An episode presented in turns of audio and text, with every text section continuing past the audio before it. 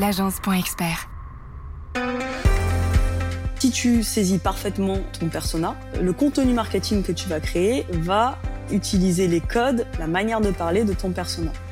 Et ça va te permettre de, te projeter beaucoup plus facilement avec euh, bah, des, petits avatars, avec des photos de gens, comme s'ils ils existaient vraiment. Mais après, c'est aussi qu'est-ce que t'en fais de ces infos Parce que tu vois, si t'as de la data, euh, tu vois, tu récoltes de la data euh, à fond, ok, c'est bien joli, mais t'en fais quoi? À mon sens, il faut rentrer au plus vite avec, en contact avec les premiers intéressés. parce que c'est eux qui vont t'aider à co-construire ton produit. Seul on va plus vite, ensemble on va plus loin. Je suis Rudy Brovelli, passionné par l'entrepreneuriat et fondateur de l'agence Expert, une agence de communication spécialisée auprès des experts comptables. Avec le podcast Place à l'expert, j'ai le plaisir d'échanger tous les mois avec un expert dans son domaine d'activité. Un expert comptable, un notaire, un avocat, un assureur et bien plus encore. Mon objectif est de nous apporter un maximum de solutions et d'astuces pour faciliter et pour améliorer notre quotidien d'entrepreneur. Ensemble, grâce aux conseils de nos experts, faisons décoller notre business. Et tout de suite, place à l'expert. J'ai le plaisir d'accueillir ce mois-ci Mandy Schumegom, experte en marketing. Après 8 ans d'expérience dans le département marketing d'une marketplace leader sur son marché, où elle est passée de rédactrice à directrice, elle co-crée JM Impact en 2019, une agence de coaching professionnel spécialisée dans les soft skills. Elle accompagne les entrepreneurs et les équipes à développer un bon mindset, à mettre en place une stratégie d'entreprise efficace à travers du coaching, de la formation et des conférences. Bah écoute Mandy, dans un premier temps, merci beaucoup d'avoir accepté mon invitation. Euh, merci, je me suis sentie un peu obligée. Hein. Non, je rigole. je plaisante, c'est un plaisir aussi d'être d'être avec toi aujourd'hui. et, eh ben, et le plaisir est partagé. Moi, j'ai souhaité ta participation à Place à l'expert euh, pour nous donner tes conseils, tes astuces pour définir notre client idéal, aussi appelé personnel ou avatar.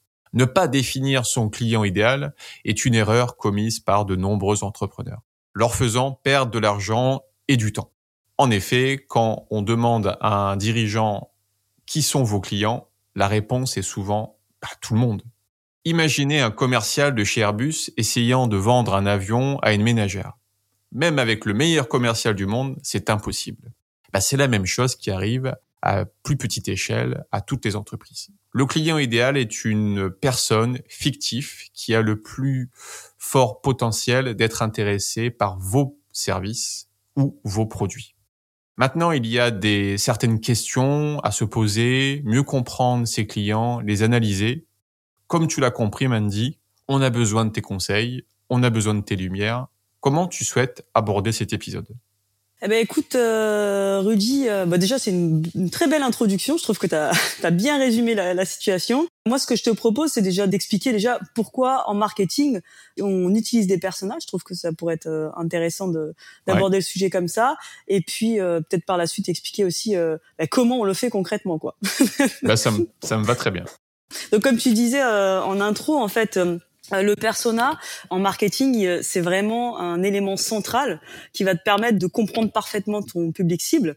Quand on dit comprendre parfaitement, ça veut dire quoi concrètement? C'est euh, regarder un petit peu leurs habitudes d'achat, leurs motivations, leur centre d'intérêt, qu'est-ce qui les préoccupe euh, au quotidien. Et plus tu vas être précis euh, quand tu vas découvrir qui ils sont, ben, plus tu vas pouvoir développer des stratégies marketing qui vont être beaucoup plus efficaces. Et tu pourras améliorer ton expérience utilisateur, tu vas pouvoir euh, augmenter ta fidélisation et tu l'as bien cité en intro aussi gagner en rentabilité. Ben, dans toute ta partie investissement publicitaire ou, ou même en termes d'énergie. voilà déjà de manière un peu générale. Après, je sais pas si ça vaut le coup, mais euh, j'aimerais bien euh, aborder euh, plus précisément les avantages spécifiques que moi j'identifie et qui se déclinent, je dirais, en, en cinq items principaux. L'avantage du persona, il y en a cinq pour moi. Le premier pour moi, c'est de comprendre parfaitement son public cible. Donc Pourquoi c'est important Parce que du coup, je viens de le dire en introduction, en comprenant parfaitement les habitudes, euh, les motivations, les centres d'intérêt, euh, tu vas être beaucoup plus précis dans ton marketing. Et pour illustrer euh, ce premier point de la bonne compréhension du public cible, je pense que ça, ça peut être intéressant de te donner un exemple concret.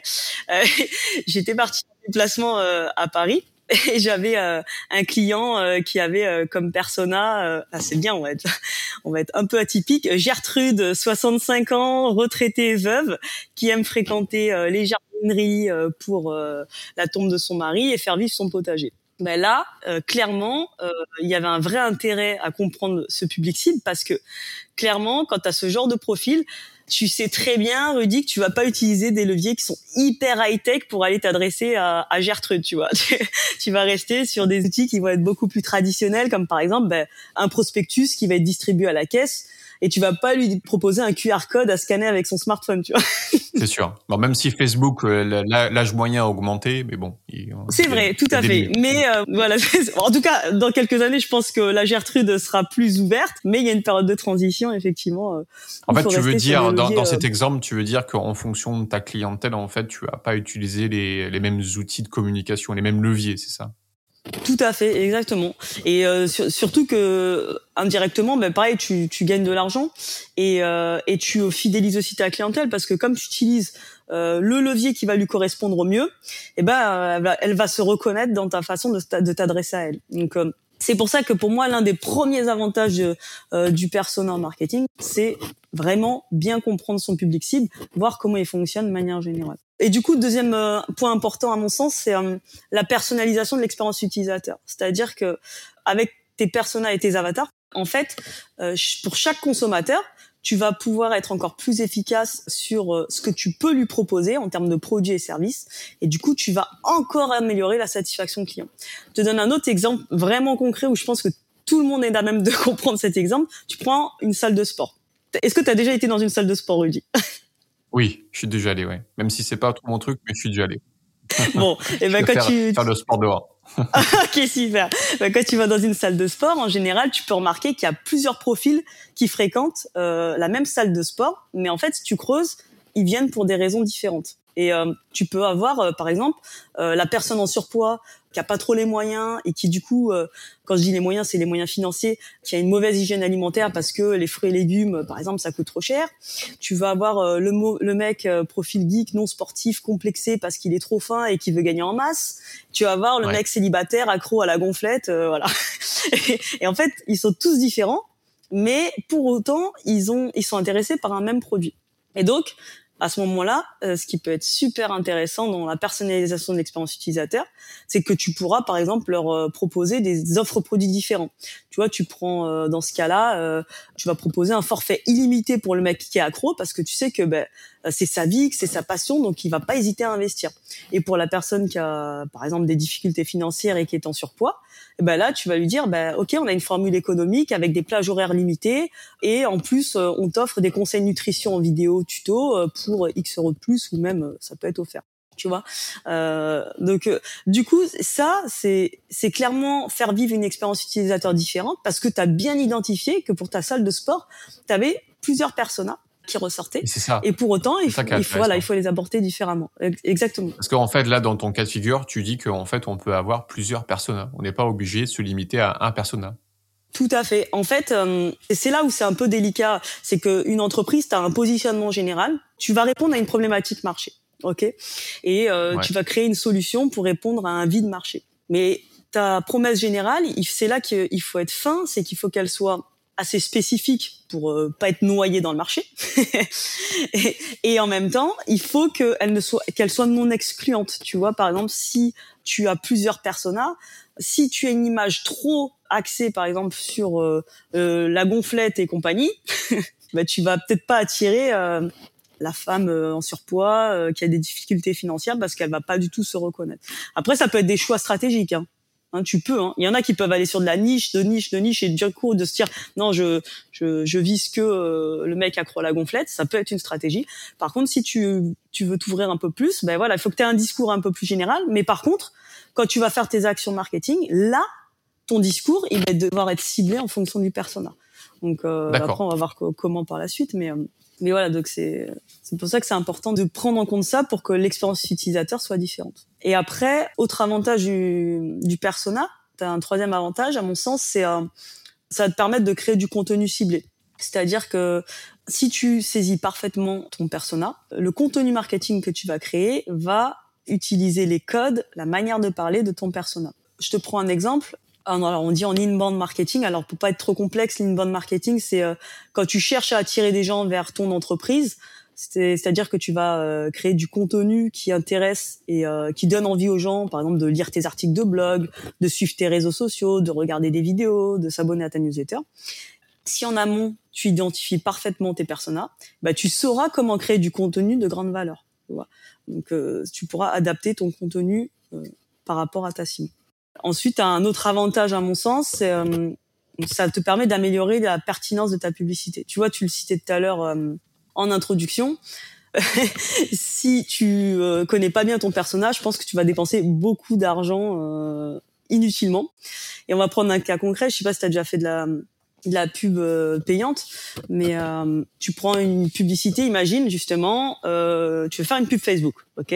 Et là, tu choisis dans, ta, dans ton encart de publicité qui va s'afficher, il va y avoir une image. Bah, sur cette image, si tu mets par exemple un mec qui est tout frêle, par exemple pour illustrer la salle de sport, qui est tout tout tout fin, un profil geek, manque de confiance en lui, et que dans ton ciblage publicitaire, euh, tu as mis euh, des critères de sélection du type euh, homme passionné de sport, qui, qui est passionné de muscu, qui, qui cherche des mots techniques sur des pilules de compléments alimentaires. Enfin, si tu mets tous ces critères-là, tu, tu te dis bien qu'il y a de fortes chances que ta publicité soit complètement à côté de la plaque, parce que le mec musclé, il va pas du tout se reconnaître visuellement dans la photo que tu auras utilisée dans, ton, dans ta pub. Tu vois. Ouais, je comprends. Donc voilà aussi pourquoi ça va améliorer ta pertinence de publicité parce que du coup tu vas pouvoir faire des publicités axées en fonction de tes, tes personas. Donc dans, dans ce cas-là, si tu vises ton geek par exemple, ben là la, la pub que tu dois faire, tu gardes euh, effectivement euh, le physique euh, de la personne peut-être en manque de confiance en elle, etc. Mais par contre dans ton ciblage, dans tes critères, quand tu es en fait, je sais pas si euh, ceux qui nous écoutent euh, savent comment ça fonctionne, mais en gros, euh, quand tu fais du ciblage publicitaire, tu peux définir l'âge, les habitudes, quel type d'intérêt ils ont. Ben là, tu vas viser peut-être intérêt pour les jeux vidéo, qui a entre 25 et 35 ans et qui s'intéresse à des sites internet qui parlent de manque de confiance. Donc là, tu as plus de chances d'aller taper ton persona et du coup d'avoir un message qui est adapté à cette cible-là. Ça, c'est plutôt du ciblage digital, parce que les, outils digitaux comme euh, des campagnes Facebook ou Instagram ou autres nous offrent ça. Euh, c'est vrai qu'après, c'est peut-être plus complexe quand c'est du euh, un ciblage, on va dire une communication plus traditionnelle. Ben, euh, alors ça, tu peux. Euh, par exemple, si tu veux sortir du digital, imagine tu as une stratégie de partenariat, tu vois si à un moment donné tu te dis ok je vais aller je vais aller taper bon on reste dans ce même exemple comme ça on, on extrapole mais euh, si euh, je, je, tape sur, euh, par exemple, euh, la mère euh, ou la, la femme qui a un manque de confiance en elle, qui a pas trop de revenus, etc., bah, tu peux peut-être aller faire de, de l'affichage dans devant les magasins de hard discount. Ou bien, si tu veux aller taper du geek, eh ben, tu peux aller te rendre sur les salons des jeux vidéo et distribuer des prospectus sur place, tu vois, parce que c'est là où ta, ta cible en fait, elle est C'est ça. En fait, c'est identifier euh, ce qu'on disait en introduction, c'est analyser sa cible pour savoir où elle se trouve et à partir de là, en fait, euh, mettre en place des leviers, soit digitaux ou soit, euh, comment dire, plus traditionnels, pour aller les démarcher en gros. Tout à fait, exactement. C'est exactement ça. Et justement, en plus, ce qui est intéressant, c'est qu'en fonction de ton persona, il y en a qui vont être beaucoup plus présents sur le digital et d'autres euh, qui vont être plutôt présents sur du hors digital. Quoi. Comme Gertrude, par exemple, 65 ans, euh, même s'ils sont de plus en plus présents, surtout depuis le Covid, initialement, beaucoup plus axés sur le hors digital. Quoi. Donc voilà. Et après, le dernier avantage, à mon sens, qui est pas des moindres, c'est que si tu as des bons personas, ça va te permettre d'adapter ta stratégie marketing. C'est-à-dire que si tu connais parfaitement leur motivation, leur comportement, leurs attentes, etc., eh ben tu vas peut-être, enfin sûrement, développer des stratégies marketing plus efficaces. Un cas concret là que je viens de vivre euh, récemment, tu vois, en ce moment je travaille sur euh, un projet de création d'un logiciel qui vise un métier bien précis dans l'artisanat. Et ben le fait de parfaitement comprendre mon persona cible, ça nous a permis d'anticiper des futures fonctionnalités du logiciel qu'on n'avait pas forcément imaginé au démarrage. Et ça, c'est parce qu'on est rentré en contact avec euh, le client type, qu'on a créé un persona, etc., qu'on a bien compris ces, ces, problématiques, et on a ressorti une problématique qu'on n'avait pas du tout imaginée, qui était une problématique de lourdeur administrative. Et du coup, bah, ça nous a permis d'adapter notre stratégie marketing et se dire, OK, il y a un besoin marché euh, sur la lourdeur administrative, il va falloir se positionner aussi dessus. Donc, euh, développer des moyens informatiques et marketing pour développer des fonctionnalités qui vont dans ce sens-là. D'accord. Ça, c'est super important pour adapter sa stratégie. Et d'ailleurs aussi, un petit tips hein, que je te veux te donner dans les, on va en parler aussi après, mais les moyens justement de, de, bien connaître sa cible. Je, je vais argumenter tout à l'heure après, mais euh, là ça me vient. J'ai fait pas mal Il y a les entretiens individuels pour bien connaître sa cible et euh, parce que c'est les premiers euh, pour mieux parler de leurs besoins. Ben, justement sur ce même projet, il y avait un artisan qui me parlait et qui m'a dit lors de notre entretien, ouais, quand on arrive sur les chantiers, c'est comme c'est méthode MacGyver quoi, c'est c'est le bordel, faut qu'on fasse avec les moyens du bord. Et quand il m'a dit ça, j'ai explosé de rire. et je me suis dit, bah ça, cette expression de dire c'est comme MacGyver, ça, c'est une phrase marketing qui vient de mon persona que je peux intégrer et que je peux réutiliser dans mes présentations marketing parce que c'est sa façon de parler. Mon persona, il parle comme ça. Ses références, c'est euh, une référence euh, euh, cinématographique et c'est sûr que si j'utilisais une référence, je sais pas littéraire de euh, Guy de Maupassant ou peu importe, ça passerait il se reconnaîtrait pas. Voilà, c'est ça, exactement, tout à fait. Donc voilà, du coup, pour un, un petit peu résumer les cinq les cinq avantages, à mon sens, d'utiliser des personas, quoi. D'accord, ok. Déjà, c'est, euh, voilà, c'est, on, voit déjà le, le côté, euh, le, le, potentiel en fait euh, de prendre du temps en fait pour travailler sur le persona. Tout à fait. Et c'est vrai que c'est, c'est, c'est intéressant en fait ces cinq, ces cinq approches. Et donc maintenant en fait, comment en fait, comment en fait t'analyses tout ça? Alors j'ai bien compris qu'il y avait des rendez-vous, mais c'est compliqué quand même de prendre rendez-vous avec chacun de ses clients. Quoi. Ah ben faut être patient. Non, je rigole. faut être très patient. Non, mais en plus, je rigole, mais c'est vrai. Euh, L'étude de, de sa clientèle, de, de son, c'est quand même euh, un vrai travail de fou. Euh, et c'est sûr que que tu vas pas le survoler en, en une journée, quoi. Et surtout, est-ce que tu me contredis, mais est-ce que c'est un travail de, en fait, au fil de, au fil de l'eau, en fait, c'est-à-dire que c'est l'étude tu vas la faire, mais euh, en fait l'étude tu peux la continuer euh, tout le temps de l'entreprise parce que ta boîte évolue, tes services évoluent, tes produits évoluent, et ce qui fait que bah, en fait ton persona peut aussi potentiellement aussi évoluer quoi. Eh ben exactement, tout à fait. Euh, ça c'est justement, ça faisait partie, euh, euh, enfin ça fait partie des tips que que je donne aussi à mes clients, c'est de vraiment, il y a un travail de d'amorçage, je dirais, de, de démarrage de la création du persona, mais par la suite c'est un fil conducteur. Tu dois tout le temps te rester connecté pour continuer à alimenter les évolutions de de ta cible. C'est tout bête, mais là tu vois, on a on a l'IA qui est en train de se démocratiser ben, clairement, ça va bouleverser les habitudes de, de, tout le monde en fait. Donc, euh, tu peux pas te dire que les études que tu as fait à un instant T sur ta cible, elles sont euh, rigides euh, et inchangeables. Et euh, aujourd'hui, rien qu'avec l'IA, il y a quasi tous les secteurs d'activité qui sont bouleversés. Et donc, il faut s'adapter à ça. Quelles vont être leurs nouvelles habitudes de consommation, leur idéologie? Est-ce que tout, tout évolue? Donc ça, tu dois rester en contact avec eux pour être au fait et adapter ta stratégie marketing. Et comment tu fais pour rester en contact avec eux? Eh ben alors, tu peux euh, avoir euh, des euh, régulièrement des entretiens avec ta clientèle de satisfaction.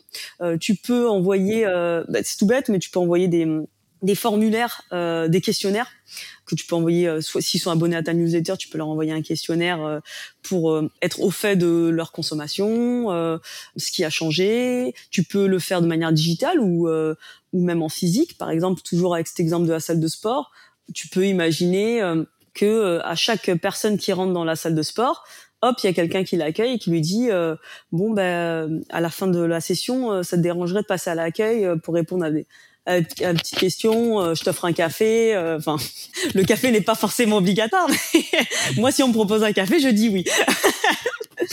mais... Petit cadeau, quoi. Ouais, voilà, un petit cadeau, voilà. Après, ça peut être même, tu vois, de leur envoyer, euh, comme je disais, euh, un formulaire en ligne. Et s'ils répondent, ils peuvent avoir une réduction sur ton produit, tu vois, par exemple sur leur prochain achat. Voilà. donc ça, il faut, faut les stimuler, quoi. Oui, parce que en fait, euh, il y a bien un concept dont il faut avoir conscience en général, même si c'est un peu triste, c'est que c'est très rare que les gens fassent les choses sans intérêt à part si vraiment ils, t'aiment profondément ou voilà, t'as as développé un tel branding que bon, ok. Mais euh, généralement, c'est ambassadeur quoi. Ouais, voilà ça, exactement, tout à fait. Donc voilà, donc du coup oui, il faut euh, il faut les suivre. Et d'ailleurs, on n'a pas évoqué, mais enfin je sais pas, tu allais peut-être me poser la question sur qu'est-ce qu'il faut collecter comme information sur euh, sur, sur, les sur le, le, le, ouais, le client idéal, ouais, ouais complètement. Ouais, il y a le côté euh, comment on fait et, quelles données en fait on doit récolter. Est-ce que tout est important? Est-ce que euh, la situation géographique va être importante? Est-ce que son âge? Est-ce que s'il est marié, pas marié Est-ce qu'il a, a, des enfants? Est-ce que tout ça va être important? Ou il y a des données où on se dit bon bah ça c'est secondaire. Par contre, les données vraiment importantes c'est celle-ci, celle-ci, celle-ci quoi.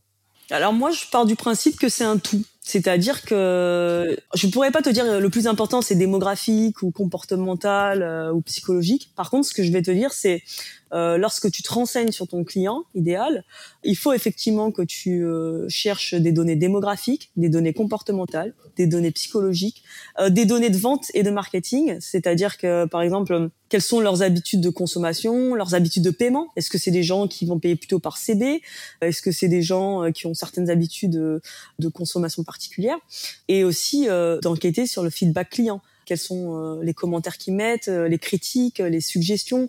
Tout ça, ce sont des infos à récolter. Et ces informations-là, que ce soit démographique, comportemental, psychologique ou des données de vente, marketing euh, ou feedback client, eh ben, tu as plein de moyens d'aller chercher ces infos. Tu peux, ben, comme on l'a dit tout à l'heure, faire de, des entretiens tu vois, des, des enquêtes terrain. Après, tu as plein d'outils super sympas pour collecter de la data qui s'appelle par exemple Google Form ou Tally, qui te permettent en fait de diffuser un questionnaire en ligne, tu sais, qui te génère une, URL. Et en gros, euh, toutes les personnes que tu as envie d'intéresser, tu leur donnes l'URL, tu définis ton questionnaire en ligne, tac tac, ils répondent au questionnaire. Et en fait, tu as toutes les réponses qui sont stockées, qui sont archivées avec des statistiques, euh, des tableaux que tu peux générer en tableau Excel.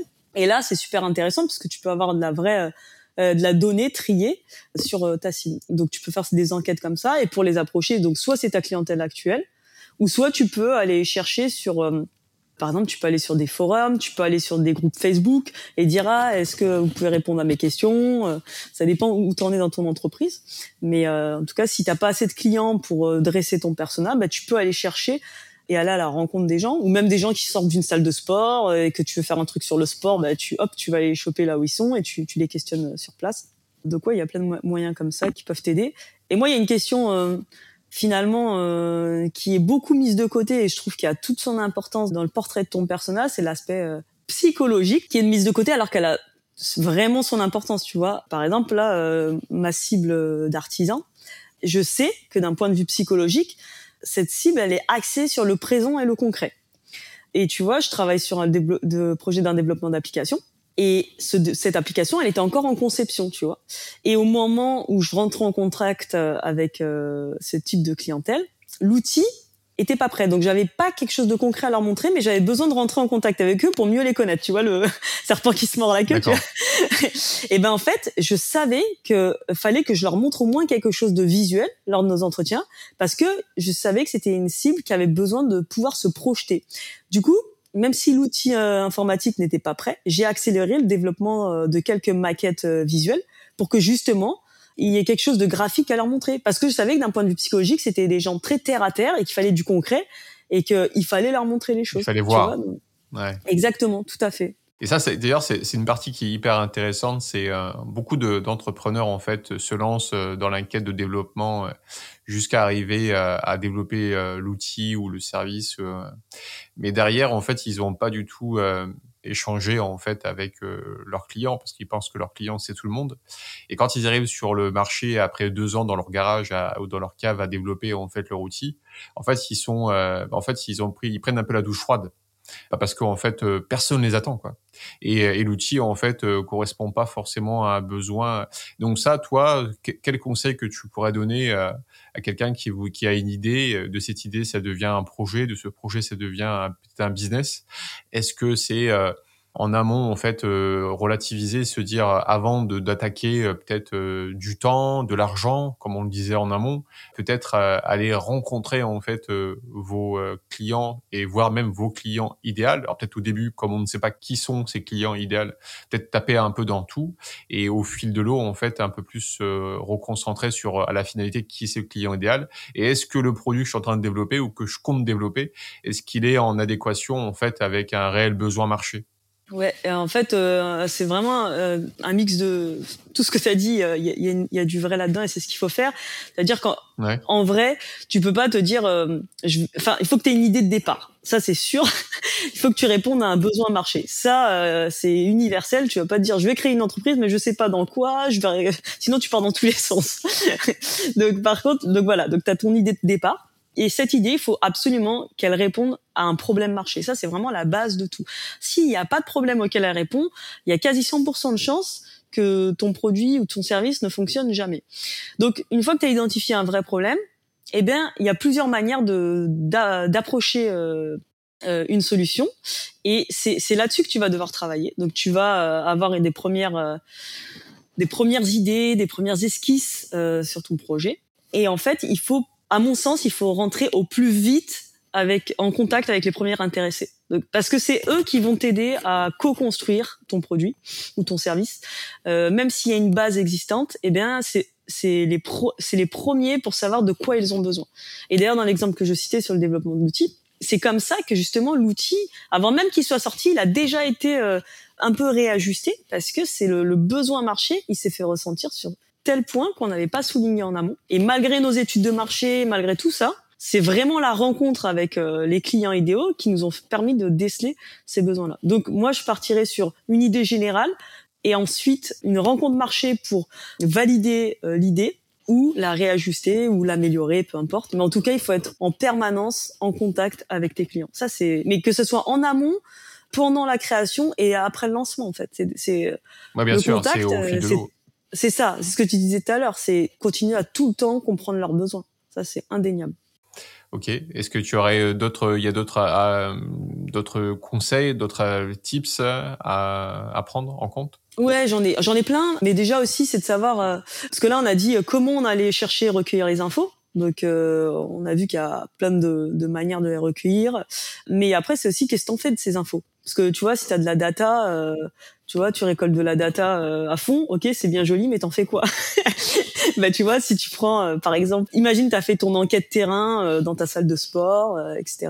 Eh bien, tu te retrouves avec un tableau Excel avec plein de données sur démographique, les motivations, les problèmes, etc. Eh bien, là, c'est le moment où tu vas pouvoir dresser ton persona, parce que tu imagines ton tableau Excel, par exemple, et tu te dis, ok, déjà dans ma cible, dans ma clientèle actuelle, quelle est la part des hommes et des femmes? Ah ben il y a 60% des hommes. OK.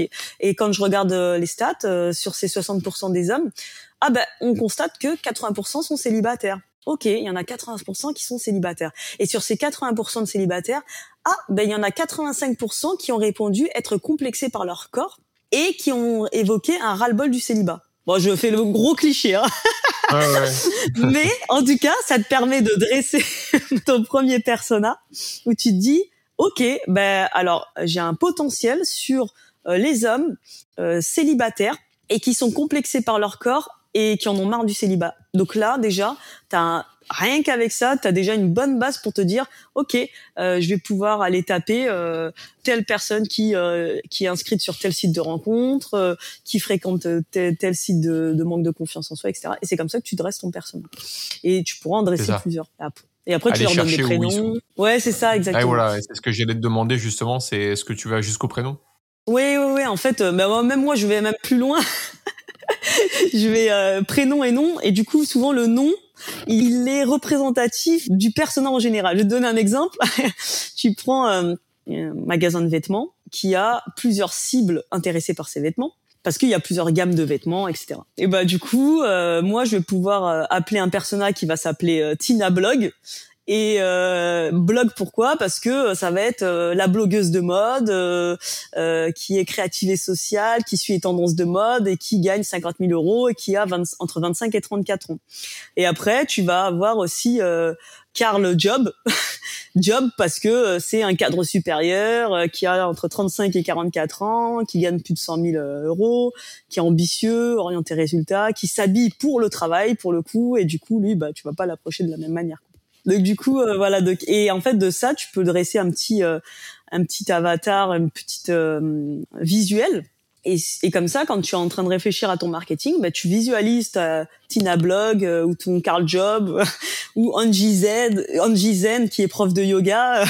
et tu, quand tu réfléchis même à ton expérience utilisateur, etc., tu parles avec ces prénoms-là et ça va te permettre de, de, de te projeter beaucoup plus facilement avec euh, bah, des, des, petits avatars, avec des photos de gens comme s'ils ils existaient vraiment quoi. Donc euh, ça va jusque là quoi, la création du personnage. D'accord, ok, intéressant, ouais, ok, super. Et ah, ah oui, j'avais un exemple aussi justement que je voulais te donner. C'est marrant parce que ce, ce, ce projet de d'application, il, il est intéressant pour illustrer les personnages, donc je, je l'utilise beaucoup. Ce projet euh, d'application, il est axé sur l'écologie. Mais euh, la complexité, c'est qu'il euh, est destiné à certains professionnels qui, pour le coup, sont non sensibles à l'écologie. Ok, tu me suis Ouais, complètement. Ouais. Du coup, du coup, ça veut dire que j'ai dû adapter le discours sur ce qui les motivait le plus. Et dans leur cas, c'était pas mettre en avant euh, leur impact écologique, mais c'était mettre en avant leur gain d'argent, leur, leur gain de temps. Et du coup, même si en consommant ce produit, ils allaient avoir un impact écologique positif, eh bien, c'est pas ce que je vais mettre en avant parce que c'est pas les valeurs qui prônent le plus, c'est pas ça qui les motive le plus, donc euh, c'est pas ce que je vais mettre en avant dans mon marketing. D'accord. Ok, ouais, je comprends. En fait, t'adaptes ton message par rapport à, en fait à la cible et que eux, ils sont pas du tout dans l'écologie, donc ils sont plus dans le côté intérêt euh, temps argent. Et donc tu vas plus le souligner que dire euh, bah, vous allez comment dire sauver la planète, etc. ils s'en foutent en fait. Exactement, tout à fait. Et c'est ça, des fois, faut, faut faire attention, faut ses propres euh, besoins, aspirations, valeurs, il faut souvent faire attention euh, parce que les gens ne partagent pas forcément euh, les mêmes valeurs. Quoi. Et, et ça, c'est délicat des fois, de dissocier ce qui nous nous anime de ce que notre clientèle, par quoi notre clientèle est animée. D'accord. Je vais, je vais juste rebondir sur l'exemple là que j'avais tout à l'heure. En fait, je, je, dresse un peu le décor on, est sur un projet immobilier, un projet en location saisonnière. C'est un projet en fait qui vit euh, année après année en amélioration. Et en fait, on se dit la meilleure approche, c'est demander en fait, euh, on avait une idée en fait d'amélioration de cette ville-là en, lui créant une salle de jeu. Donc on s'est dit euh, bah tiens le meilleur moyen parce qu'il y avait un, il y avait un, budget à peu près de 10-15 000 euros. Donc c'est quand même un budget, c'est du temps, c'est de l'argent. Et on s'est dit le meilleur moyen c'est de demander en fait tout simplement aux gens qui viennent dans cette ville-là euh, bah, ce qu'ils en pensent. Et en fait, ça a été très intéressant. Ils nous ont dit, écoutez, euh, pour l'instant, il y a d'autres choses à faire, comme par exemple chauffer la piscine. Comme par exemple la pergola, en fait, on la trouve, euh, elle est trop, euh, elle est pas assez assombrie. Euh, l'été, il fait trop chaud. comme par exemple sur la piscine, mettre des parasols. Et en fait, le barbecue, il faudrait le couvrir. Et en fait, ils nous donné plein de trucs, plein d'astuces qui nous ont fait, bah, en fait, on les a tout simplement écoutés. On a amélioré ça. Et ben, grâce à ça, en fait, déjà dans un premier temps, sans commencer déjà à faire le premier travail qu'on veut faire, parce que nous, on était focus sur notre idée à nous, on, va agrandir, on va faire une salle de jeu. Ben, en fait, on a amélioré le quotidien, qui a augmenté en fait le nombre de réservations. Mais en fait, si nous on l'aurait pas fait comme ça, ben nous on aurait parti sur, euh, on aurait fait une salle de jeu. Je, je, c'est ça en fait qui, a, qui est qui est intéressant, c'est euh, c'est ne pas avoir peur en fait à demander. Et euh, nous, on va même plus loin, c'est on, leur demande combien vous serez prêt à payer quoi. Si on, fait. une piscine chauffée, bah, combien vous serez prêt à payer en plus pour pouvoir avoir cette piscine chauffée? Et au fur et à mesure, en fait, ça permet en fait euh, bah, de gagner du temps, gagner de l'argent, de mieux comprendre ta cible, leurs besoins, euh, voilà, en fonction de ce qui, comment en fait ils souhaitent consommer quoi. Voilà, c'était la, la, petite histoire du, du matin, quoi. Mais, non, mais elle illustre parfaitement le, le truc. C'est un super exemple, je trouve. Si, si, si tu aurais le mot de la fin, ce serait lequel? Euh, bah moi je donnerais euh, des petits tips euh, en mot de la fin. ouais. euh, en fait, il y a des il y a des astuces qui existent pour aussi gagner du temps sur la recherche de ces personas. Ça dépend de le secteur d'activité, mais tu vois, tu peux aller regarder euh, des sites de vente en ligne qui vendent, par exemple, des livres qui ont été publiés sur le sujet que tu abordes.